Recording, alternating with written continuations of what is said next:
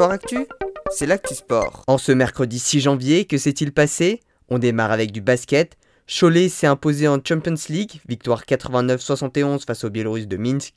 Après cette cinquième journée, les Choletais sont troisième de leur groupe avec deux victoires pour trois défaites et gardent donc toutes les possibilités de qualification.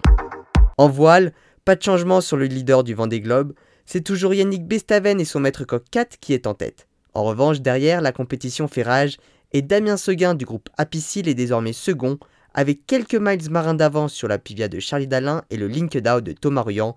Moins de 20 miles séparent les trois skippers. Du sport mécanique désormais avec la quatrième étape du Dakar entre Wadi Ad Davazir et Riyad, longue de 813 km dont 337 de spécial. Nouvelle victoire de la Toyota du Qatari Nasser Alatia, sa troisième en trois jours.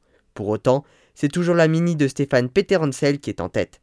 Du côté des motos, l'étape a été remportée par la Honda de l'Espagnol Johan Bereda qui fait une très belle remontée au niveau du classement.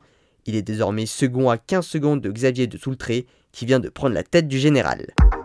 Enfin en ski, le slalom masculin de Zagreb, en Croatie, a été remporté par l'allemand Linus Strasser.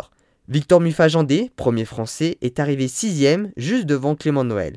Alexis Pinturo a quant à lui terminé 18ème. Voilà pour les actualités du jour, à demain dans Sport Actu.